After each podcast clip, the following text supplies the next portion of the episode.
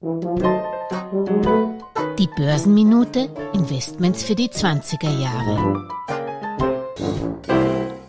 Zinsanstiege schaden typischerweise Value-Aktien deutlich weniger als den Technologieaktien.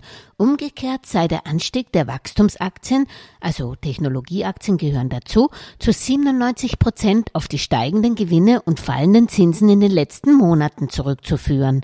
Das ist das Ergebnis eines statistischen Kointegrationstests, durchgeführt durch den französischen Fondsanbieter Lombardier Investment Managers kurz Leum, der 70 Milliarden Euro verwaltet. Was für die nächsten Monate zu bedenken sei, ein Anstieg der Zinsen um zwei Prozent würde die Gewinne von Growth-Aktien, also Wachstumsaktien, um zehn Prozent schmälern. Bei Value-Aktien würden die Gewinne nur um fünf Prozent zurückgehen. Unter Value versteht der Asset Manager Unternehmen, die ihre Gewinne ausschütten, während Wachstumsaktien Anteile von Firmen sind, die ihre Gewinne und viel Fremdkapital in ihr eigenes Wachstum investieren, die damit mehr Risiko, aber auch künftig mehr Gewinnchancen bieten und durch die höhere Investitionsquote auch stärker von den Zinsen abhängen.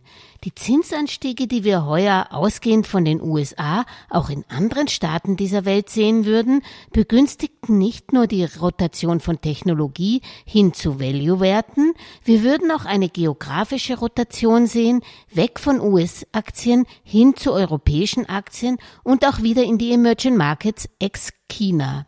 China würde noch ein paar Monate benötigen, um sich zu erholen.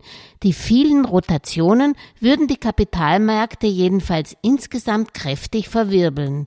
Die Börsen würden also stärker schwanken, unterm Strich würden wir aber auch 2022, das ist das Positive, wieder positive Aktienrenditen sehen. Mein akustischer Wochenendtipp hört euch Florian Lelpo, Head of Makro und Multi-Asset Portfolio Manager bei Leum, am besten in der am Sonntag erscheinenden neuen Podcast-Folge der Geldmeisterin selbst an. Alles Gesagte ist nur die persönliche Meinung von Julia Kistner und daher keine Anlageempfehlung und keine Rechts- und Steuerberatung. Für Verluste, die aufgrund von getroffenen Aussagen entstehen, übernimmt die Autorin Julia Kistner keine Haftung.